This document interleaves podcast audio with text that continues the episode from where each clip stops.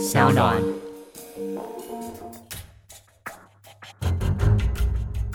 什么是真相？什么是正义？跟着台湾建士权威阿善师，重返那些离奇轰动的命案现场，请听阿善师的见识实录。各位听众朋友，大家晚安，欢迎收听今天的阿善师的见识实录。我是阿善师谢松善。大家好，我是子荣。那在节目一开始呢，一样哦，先来看看听众朋友们给我们什么样的回馈和留言。有一位的听众朋友呢，叫做 A 里哦，说他是在 PTT 上面呢看到了网友推荐阿善师的节目，没想到一听呢就欲罢不能，好多的案件呢都非常的精彩。他说呢，现实果然比小说更加的离奇。也谢谢我们的团队做了那么棒的节目，一定会持续努力的来推广哦。那也请大家呢在 Podcast 的平台上面来订阅。阿善师见识实录，在接下来如果有新的集数上架，才会及时的收到通知哦。另外呢，那个阿丽呢，他也提到呢，他最近有看到呢一个纪录片呢，叫做《美国的楼梯悬案》，叫 Staircase。哦，他也是呢，李昌钰博士，他有呢协助调查的案子。然后呢，他想知道呢，阿善师对这个案件呢有怎么样的见解。很期待呢，节目上呢来分享。那当然呢，因为这个案子呢，有我的老师呢李长宇，他有负责调查了，所以我这个当学生的哦，也不能呢太抢我老师的风采。嗯，不过呢，这个案子呢，在之前哦，因为呢，在美国非常的轰动，对，所以呢，我在国内呢，在我们建设的专业的一些研讨会上，大家呢也会去做一个讨论。但是呢，因为我们手边所拿到的资料呢，都是网络上面的资料。那那个嫌犯呢，就是他的先生，叫 Mike Peterson。哦，那这个 Mike Peterson 呢，他原本呢是一个军人，然后呢，后来呢，就是退伍之后呢，他就成为一个非常知名的这个作家呢，也是小说家。然后呢，他就涉嫌呢，在二零零一年呢。十二月九号的时候呢，凌晨两点，就发现他的太太就是死者呢，凯瑟琳凯撒琳。嗯，那当时呢，凯撒琳是倒在楼梯那个地方。对。然后呢，旁边有一些血迹。但是这个案子呢，后来呢，他就通报警方。好，他跟警方讲，我太太已经没有气息了。嗯。后来警察来了以后一看，哎。真的呢，太太倒在那个地方，倒在楼梯底下那个地方，楼梯的那个转角的地方呢，有一点喷溅的血迹。那现在问题出来了，他到底是怎么死的？嗯，两种可能，一种是呢，是不是从楼上跌下来的？跌下以后翻滚呢，所造成这个血呢喷溅，然后呢跌倒的时候可能不是马上哦就死亡，对，他可能还想要站起来，但头已经很晕了，再度的跌倒。而造成了一些擦磨跟喷溅的状况，当然头部上面有一些伤，身上也有一些伤。那另外一种可能呢，是不是先生用了一些钝器呢，把他给打死？当然，在几年之后呢，他们有在现场找到一个叫吹火棒，哈，就好像也是我们呢有时候呢烧木炭烧火的时候，要让空气可以进去，稍微把它挑一下，哈，他们称为吹火棒。那吹火棒是一个很长的铁棍，它可以勾、可以挑、可以搬那些木材啊、木炭啊等等，是不是用那个地方把它给打死？到了最后呢，又有一个很特别的一些意见呢出现了，就是呢，他身上呢，哎，有一些小羽毛，嗯，小羽毛呢，所以呢，怀疑呢，是不是猫头鹰？猫头猫头鹰，天，把它吓倒了，然后又抓伤它，攻击它，因为呢，他们之前就有发生过猫头鹰。攻击的一个事件，所以呢，怀疑呢是不是猫头鹰呢抓伤它，然后攻击它之后呢跌倒，而导致这样的一个案件，众说纷纭呐。当然呢，刚开始他讲呢，他说：“哎，我太太呢，我不知道发生什么，因为他在外面喝酒，嗯，然后太太进到里面去，然后呢，发生的事情的时候，他没有发现，他不注意到。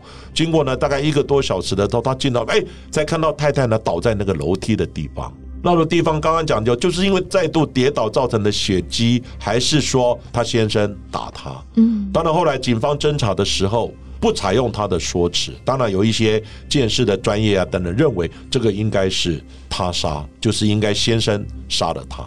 可是呢，杀人的工具是什么呢？就最后才找到这个吹火棒，可是上面呢并没有找到血迹，哦，也看起来好像已经很久没有使用了。当然，经过警方的侦查呢，发现他呢是双性恋。可是呢，后来家人讲说啊，双性恋，家人也知道啊，他太太也不是很在意啊。另外呢，他曾经呢身上有一个伤痕，他讲呢，他当时呢，因为他是军人嘛，在打仗的时候受伤，所以呢，他是呢英雄的表征。嗯。可是后来有人讲说，那是你车祸受伤的。哦，骗人了。骗人，说谎。另外呢，要警方也查知呢，十六年前，他有在德国呢，曾经呢去探访一个朋友。当天晚上就住在朋友那个地方，也就在那一天晚上，也发生一个女生从楼上跌下来的案件。嗯，当时呢，他们也把它当作是一个坠楼意外，哦，意外受伤的一个案件。后来呢，哎，怎么那时候那么刚好十六年前，你也在那个现场，你也住在那个地方，而且跟你是有关的，因为你就脱离不了视线。这个案子呢，后来。经过德国的警方呢，他最后呢再开棺验尸，把尸体打开以后，发现头部有一些重击的钝击伤，所以这个案子是不是跟他有关？当然没有证据直接显示跟他有关。没错。可是呢，在案发之后呢，他收留了他两个小孩，就是死者的两个小孩。嗯。哎，怎么那么巧？那十六年后又发生太太 k a s l e y 坠楼的案子，所以到底是坠楼？还是呢，先生就是凶手，用吹火棒打死他，还是呢，猫头鹰，嗯，呃，导致的这样的案件呢，就变成扑朔迷离。所以呢，在美国呢，他们就很热烈的讨论，就把这些过程呢拍成影集，呃，做一个探讨。当然，我刚刚讲过呢，我的老师哈，他有介入呢这个案子的调查跟鉴定。对，据我所知道，他也认为这个案子应该是坠楼的可能性。那我个人呢，当然我不敢超越我的老师啊，所以我个人的看法呢，我也提出来。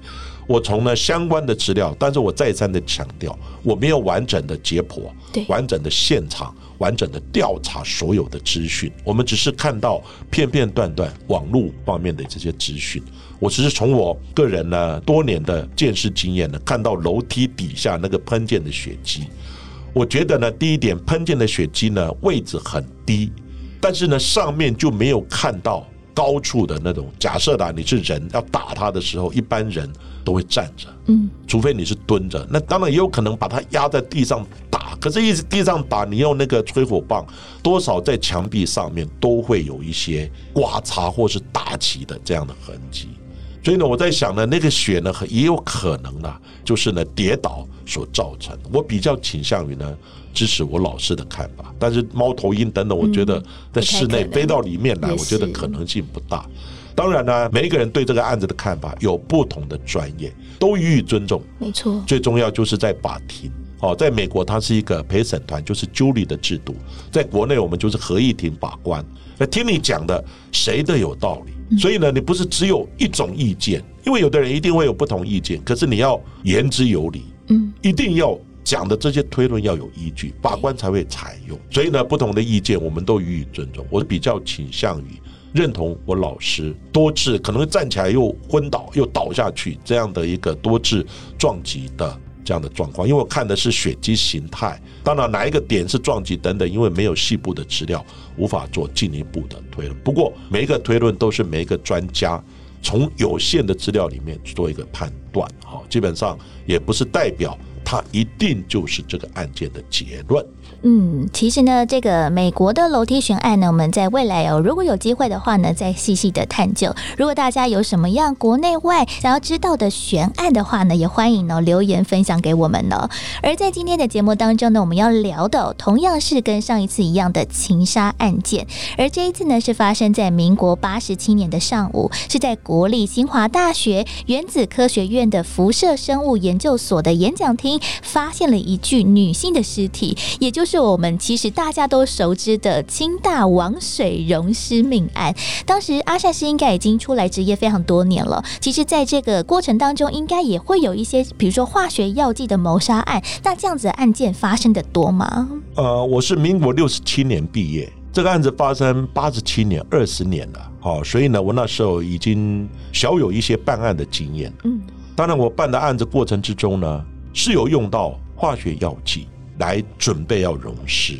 不过呢，我这里跟大家说明，化学药剂要把尸体完全的溶解，不可能。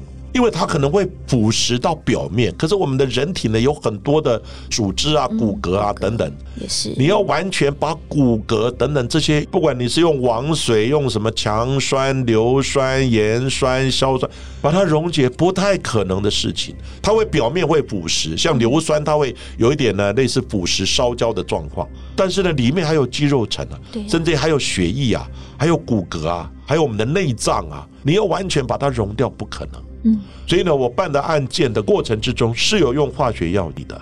当然，化学药剂第一个呢，它可能跟化学药剂的工作有关；有可能，第二个，他可能想，哎，化学药剂是很强的东西，我要毁尸灭迹，我用化学药剂。嗯，所以呢，之前有办一个呢，就是潘明秀连续杀人。对，潘明秀呢，他是身体有一点障碍，但是人长得呢算蛮清秀的，楚楚可怜的样子。后来不知道呢，他是连续杀人的黑寡妇。他是怎么样呢？他就是因为呢身体有障碍，很多人看了就有一点怜悯之心。嗯，那但是呢，他之前的先生有暴力倾向，所以呢，他就联合新的朋友，把旧的爱人、旧的先生给杀掉。天哪，连续杀了几任的先生了。结果他有一次呢，把尸体呢就丢在大直呢基南山路那个地方，嗯，在尸体上面浇淋了很多强酸。结果后来发现呢，它只是表面腐蚀，还是呢没有完全溶掉。还是会有一些蛛丝马迹，可以呢让警方可以从见识侦查方面呢来破案。虽然呢，在近年来哦，其实情杀的案件真的是层出不穷。不过这一起的清大王水溶尸案真的非常的经典，像是我自己有在学生时期，不管是国中或者是高中，其实老师哦都有提到，尤其是在讲一些化学的一些反应的时候呢，都会把这个案子哦拿出来跟大家分享。不过呢，其实这个案件呢发生的地点是在校园之内，而且凶手和被害人呢都是学生哦。阿善是还记得当年这一起案件对于社会大众的一些影响吗？当然，这个案子发生的时候，因为是发生在校园，对呀而且方法呢是特殊的一种用王水嗯，溶尸案。有的人可能不知道王水，王水呢，它基本上呢就是一份的硝酸加上三份的盐酸，它是溶金式用的。对呀、所以当时呢，基本上是引起社会非常轰动的一个案子。很多呢，当然就是对这个犯罪的手法，哦，杀人呢要溶尸的手法呢，大家呢就很多的批判，嗯甚至呢很多呢对这个嫌犯呢洪小慧呢就有一些不好的形容词等等。但是呢，这个案子主要的还是呢慢慢让人注意到校园安全的问题。第二个，慢慢注意到两性关系呢情感处理的问题，慢慢去重视到这些问题了。在下一段的节目当中呢，我们也将进入今天的案件重点，来回顾当年轰动全台湾的洪小慧王水溶尸案。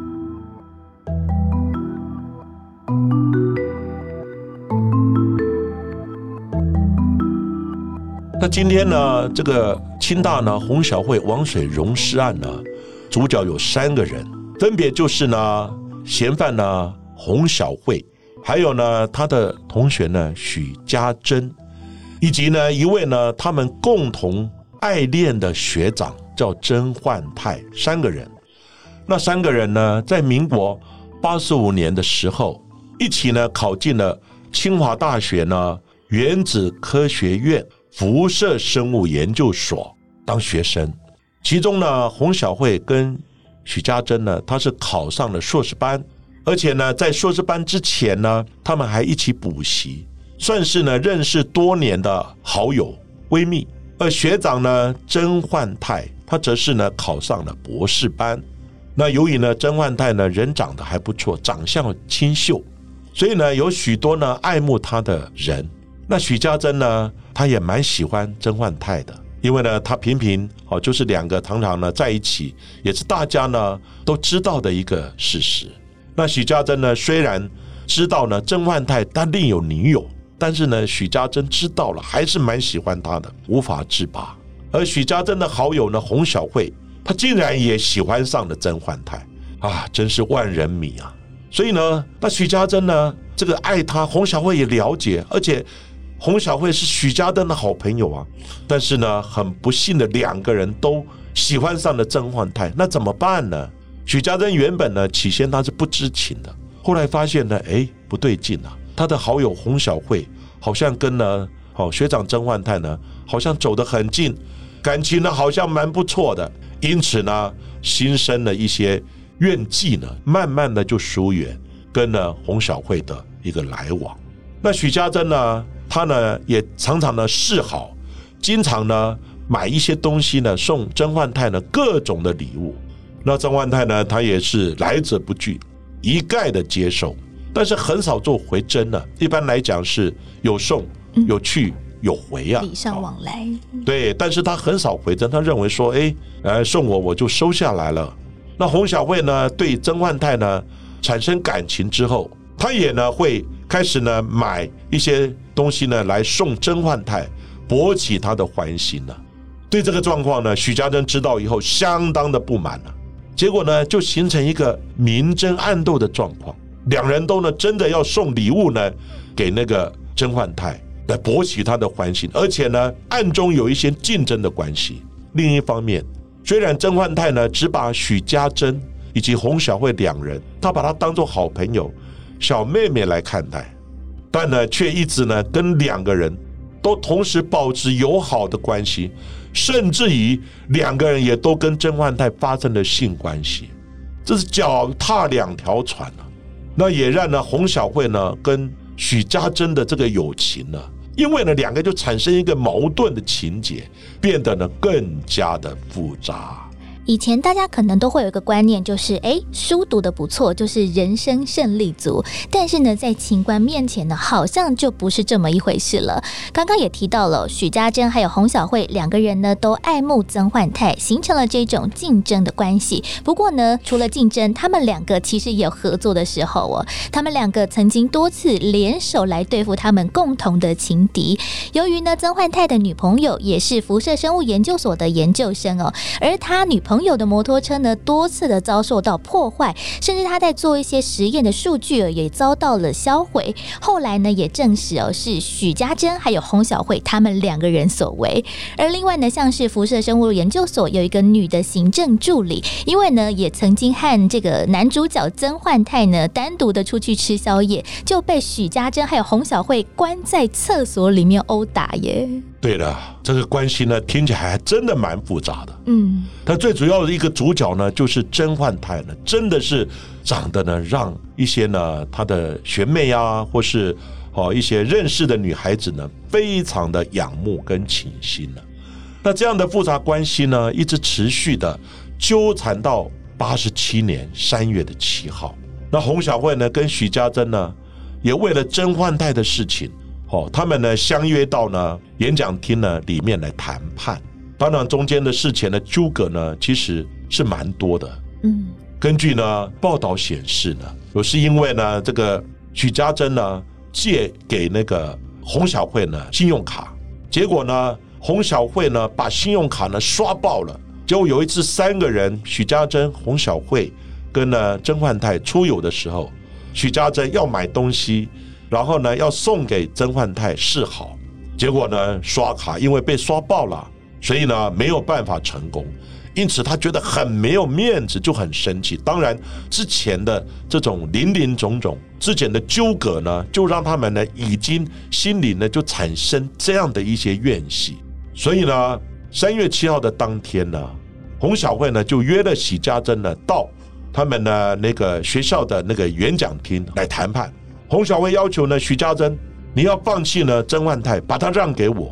但是呢，许家珍呢认为说不要，我们两个公平竞争。许家珍不服，不愿意，所以两个就发生了激烈的争执。争执之后，当然呢，两个火气都上来了。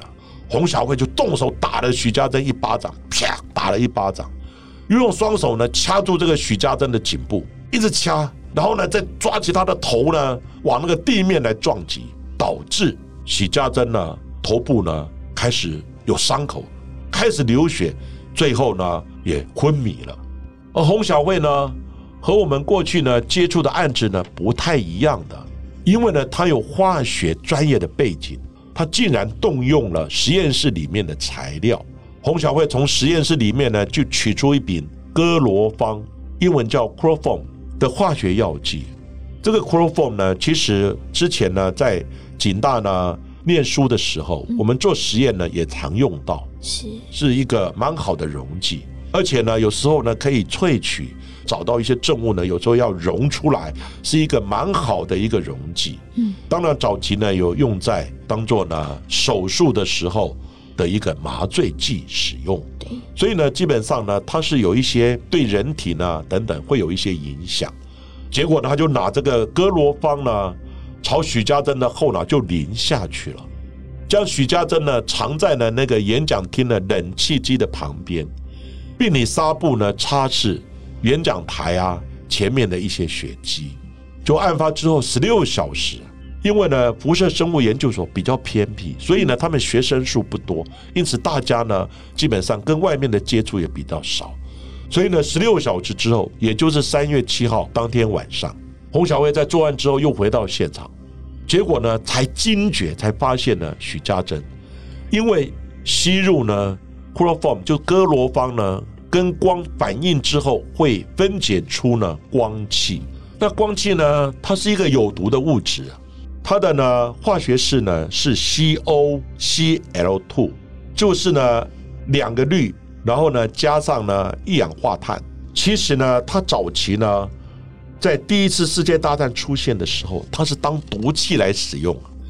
结果呢，洪小慧呢，我在想，他可能知道，不然你为什么会用哥罗芳 （chloroform） 这个东西？它因为它是一个麻醉剂，对呀，可能会让人昏迷，或者是说他没有注意到哥罗芳呢，如果跟光或跟空气接触之后，它会反应。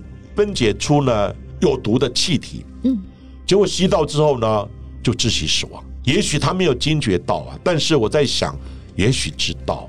于是呢，在辐射生物研究所的实验室内呢，他就开始调配，因为他发现死掉了，调配王水。王水是以一份的硝酸、三份的盐酸呢混合成为王水，并且呢用王水，他想要毁坏尸体。但是我刚刚讲过呢，王水虽然是强酸，要把整个尸体完全毁坏，可是只是表层，甚至深入一点，你整个尸体要把它融到没有任何痕迹，不可能的事情。嗯，所以呢，许家珍的尸体被发现的时候，他的五官啊、表面啊等等，已经呢有一点肿胀的，有一点烂了，因为腐蚀嘛，还加上了一些时间的腐败，已经呢难以辨认了。另外，你知道吗？洪小薇还故布疑阵呢。在命案现场，他故意呢留下之前呢跟甄焕泰发生性行为的时候，他收集了甄焕泰所使用的保险套，他把它丢在呢现场呢许家珍的尸体的左臂的上方，企图将命案现场设计成为许家珍是遭到歹徒的奸杀，而且嫁祸给他的学长甄焕泰。那我们现在呢来谈谈呢洪小慧这个案子呢破案的关键是什么？其实呢，在案发之后，检警很快就查出呢，许家珍跟洪小慧跟甄焕泰的三角恋情的关系。随后呢，因为呢，在命案的现场，他留有呢洪小慧的指甲。其实这个案子呢，在我们之前呢，见识专业的研讨会里面都有讨论到。那这个指甲呢，其实是在解剖的时候，嗯。在把衣服脱掉的时候呢，它是勾在他的毛线衣上面。哦，好细哦。当时呢，这个法医要解剖之前，衣服要脱了，哎，他就看到，嗯，有一个指甲，因为要拍照嘛，看到指甲就勾在上面，而且那个指甲是断裂的指甲，不是剪下来的指甲。那后来警方呢就去找那个洪小慧，发现她的指甲，你手给我们看一下，指甲通通剪短了。可是呢，之前她是留有指甲的，哎，怎么你指甲都剪短？因为呢，洪小慧事后她有发现她的指甲有断，可是不知道断在哪里。这个指甲是蛮关键，各位可能不知道哦，指甲上面是有纹线。嗯，指甲的纹线呢，跟你原来的指甲是哪一个人的指甲，每一个纹线是不一样。是。后来警方呢就剪了剩下一点点的那个洪小慧的指甲跟断裂的指甲在显微镜上做指甲文献的比对，确定指甲就是洪小慧的。其实这是一个蛮关键的证据。另外呢，在命案发生之后呢，洪小慧她仍然使用许家珍的这个信用卡来消费，以及呢，她使用呢许家珍的 email 电子邮件呢来发一些讯号呢，来假装许家珍还在。嗯，哦，而且呢，可能有一点类似呢，故布疑阵，好，或是呢，有一点假装呢不在场的一个状况。但是呢，警方后来呢，也在洪小慧的租屋的地方找到他在呢命案作案当天呢，他穿的鞋子，鞋子上面呢，发现沾有许家珍的血迹，让全案呢证据确凿，他没有办法狡辩。不过呢，洪小慧在犯案之后呢，他有接受侦讯。他还是维持呢一如往常的呢冷静。洪小慧他又表示呢，事情的起因呢，他误解是许家珍设计他呢来刷信用卡，后来他们呢反目成仇啊，最后呢约在呢演讲厅来谈判。那经过呢侦查之后，洪小慧呢也在这些证据之下，不得不坦诚犯罪，人是他杀的。那当时呢也有人认为说，哎，是不是一个人？怎么样去毁尸灭迹杀人？有没有共犯？因为呢，现场呢，他有用甄焕泰的保险套来栽赃甄焕泰。可是警方一查呢，甄焕泰他不是共犯，当时他也不在场，所以呢，本案是没有共犯的。其实这个案子，警方经过清查之后，除了最大的症结是三角恋的纠葛之外，我想呢，也有一些环境跟心理上面。的一些压力的影响，因为呢，辐射生物所呢没有大学部，所以师生的人数呢比较少，管舍又比较远，嗯，学生呢与校园呢其他的单位呢交流就很少，研究生呢几乎呢他们都以实验室为家，住在学校，作息不稳定，不太有机会呢和寝室的室友来交友。那这三个人呢，在如此封闭的环境之下，朝夕相处。日久生情，又发生这种三角恋情的纠葛，更形复杂，也就呢无法摆脱呢复杂的恩怨情仇。其实呢，经查在时间点上，硕二就是硕士呢二年级，正是呢硕士课程呢压力最大的时候，因为要做实验，要写毕业论文。洪小慧甚至于呢还会彻夜的做实验。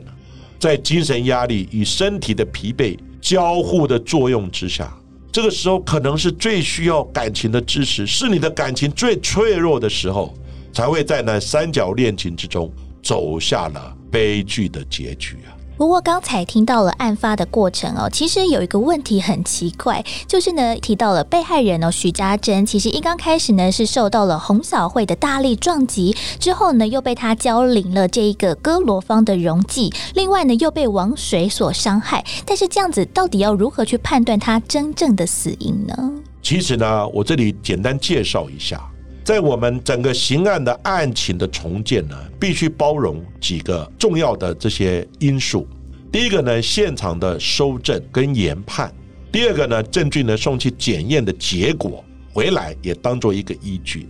另外呢，就是侦查所得，看他什么关系，他们有没有进出的影像哦，然后从他的那些电邮呢方面呢，哎，怎么样来往的状况等等。就侦查，还有从旁边的老师啊、朋友啊、同学侦查所得。当然，最重要的就是要加上法医的专业判断。那法医专业判断呢，它主要就是要探究死亡的原因，然后呢，再来研判呢死亡的方式。啊，有一些你从表征看不出来啊，对，所以呢要解剖。嗯，也许这个死亡的原因不是科罗坊的光气。可能呢，颅内的出血，因为它撞击嘛，颅内的出血就足以导致他的死亡。可是外表是看不出来啊，所以呢，法医呢，必要的时候，外表有时候呢会有疑虑的时候，就要解剖。嗯，那当然呢，还是不是王水所伤？那王水所伤呢，就可以看得出来是生前交淋还是死后交淋。生前交淋一定会很痛，没错，他一定会有一些反应，挣扎。对，那死后交淋就是毁尸灭迹。所以呢，先探究死亡的原因，再来讲死亡的方式。死亡的方式就是牵扯到他杀、自杀、意外，还是呢原因不明？它不是单一的因素或条件，我们就可以得到答案。要综合整体的资讯回来以后，再来玩拼图，才叫做现场重建。所以呢，这个案子要探究真正的死因，基本上呢，法医呢应该会解剖之后，再来看真正的死因是什么，再来回溯重建，他是死亡的方式是自杀、他杀还是意外？不过，整起案件的案发之后，洪小慧还有曾焕泰被清华大学勒令退学。洪小慧除了判赔许家两千四百多万元之外，还因为杀人被判决十五年，毁坏尸体罪被判处三年哦，总计十八年。而也在民国八十八年呢来发监执行。他在这段期间呢，其实前后申请了五次的假释，前四次呢都是因为他杀人的手法完全会影响到社会的观感缘故。所以呢，当时没有获得法务部的同意，一直到了民国九十七年的十一月，他第五次申请假释的时候，终于获得许可。在出狱之后的洪小慧也公开向社会大众、校方还有受害者的家属来致歉，也谢谢社会愿意给他一个改过自新的机会哦。不过在这边呢，就要请问一下老师了。其实我们常常在一些社会的案件看到哦，不管是网友啊，或者是社会的舆论，都认为其实有些的嫌犯哦，尽管呢被判刑了非常长的徒刑，但是好像只要申请假释就可以出狱嘞。但我们也看到了洪小慧，她其实也在这段期间呢申请了五次哦，也整整呢被关了十年八个月才获得了许可。到底是在什么样的条件之下假释是合理的要求呢？当然了，我们一般呢像判无期徒刑，或是呢判十年以上有期徒刑，其实呢他有时候呢像无期徒刑，不是真的把你关无期。对呀。他可能经过呢，大概十几年后，嗯，或是呢，你的刑期经过一半之后，就可以申请假释。当然，申请假释呢，基本上呢，在法务部呢，他们呢都有一定的评量标准。对，就说你在狱中的表现良好，而且呢，你有改过自新等等。所以你在监狱里面呢，你如果表现不好，常常跟监所管理员唱反调，常常里面的闹事等等，当然你就不符合假释的门槛。哦，那所以呢，他们表现良好的时候，大概一半的刑期都会假释处理。当然，如果假释期间你在办案的，那你就要再关回去。嗯，然后呢，你要补完这个假释呢剩余的刑期。所以呢，这个假释其实大家听了大半了。你既然要获得自由，你在监狱里面是很痛苦的。所以很多人在里面总是乖一点，表现好一点，工作认真一点。所以呢，很多人就会。服完一半的刑期之后，都被假释出来了。当然，假释呢，给这些更生人，当然也是一个机会了。不过，假释之后呢，更生人呢，重新返回社会呢，还是充满挑战。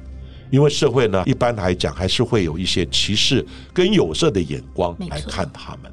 因为不知道你今天如果在雇佣的这些更生人，你担心这些更生人会不会再有犯案的可能。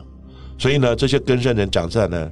回归到社会，他要面对很多的问题，除了呢一些适应的问题之外，毕竟他平常的生活都是在监狱里面，已经脱离社会太久了。还有呢，很多呢需要克服的问题，比如说大家呢歧视的问题、工作压力的问题，他人呢会有一点呢恐惧，避之唯恐不及。还有呢会受到呢社会上的歧视等等问题，哦，基本上呢都是他们要面对的。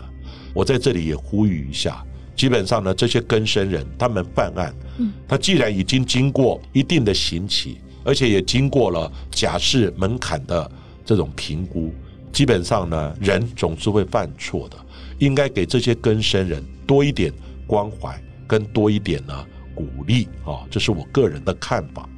但是呢，在狱中呢度过十年的洪小慧呢，重返社会之后，除了短暂的。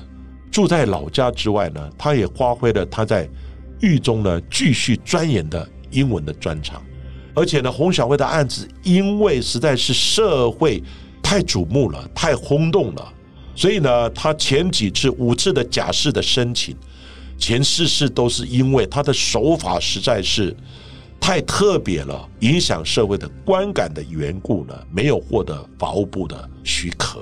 但是呢，第五次呢，终于。获得法务部呢审查通过。那因为他有英文的专长，所以呢，他回到呢家里面之后，很幸运的，他也有呢受到呢一些贵人的帮助呢，给他一些机会。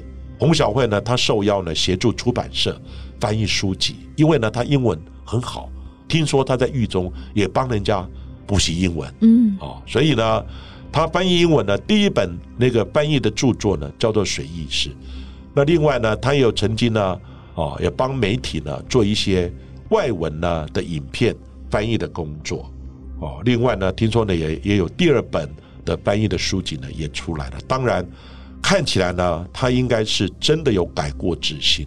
我们真的呢，应该呢给他一些机会。当然呢，以家属的立场来讲，这个痛苦是永远、永远都磨灭不掉的。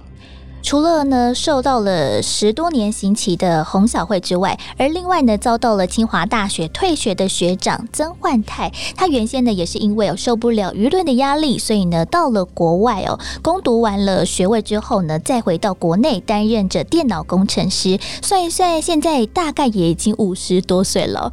而另外呢受到瞩目的就是呢我们清大的辐射生物研究所这个场馆的，在二零一七年呢发生命案的这个地方之后就。改为了是生物的科技馆，也在案发之后，因为呢长期使用率偏低，加上了建筑物比较老旧，又有着辐射污染等等不同的疑虑哦，所以呢校方就决定要拆除馆舍，而关键的实验室还有演讲厅呢，也悄悄的被夷为平地了。